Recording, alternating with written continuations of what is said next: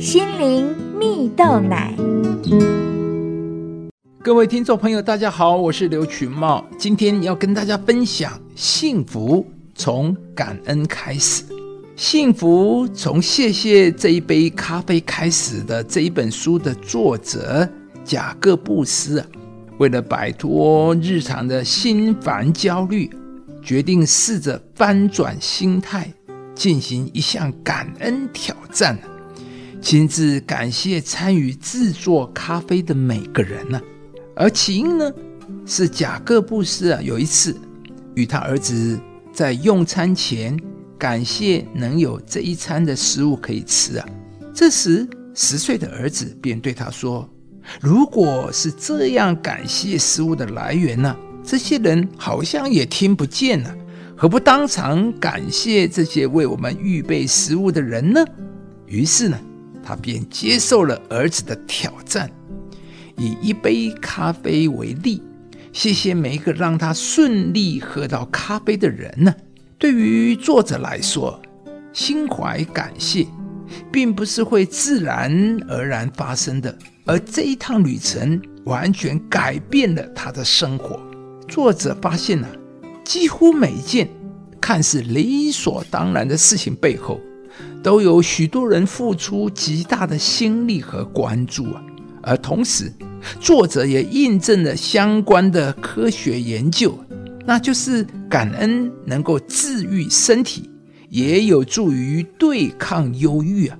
而在这场挑战中，作者也提供了精彩的见解和有效的方法。而例如啊，我们应该把注意力放在每日进展顺利的几百件事情上，而不是只关注出错的那几件事上。毕竟啊，每一个人都需要被认同与肯定。最后呢，作者也在这个挑战中看见一杯咖啡背后啊，其实也需要感谢千人以上啊，来提醒人们，世界是如此紧密相连，我们不应将一切视为理所当然。心怀感谢，能使生活更快乐。更宽容，也更有影响力。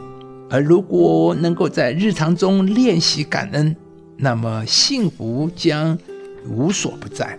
亲爱的朋友，幸福不会让你感恩，感恩才会让你幸福啊！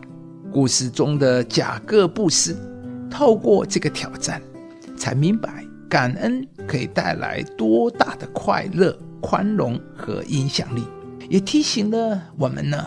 这是一个互助的世界，我们生活中的每一件小事都是有他人的成全，背后也都有一群值得感谢的人们呢。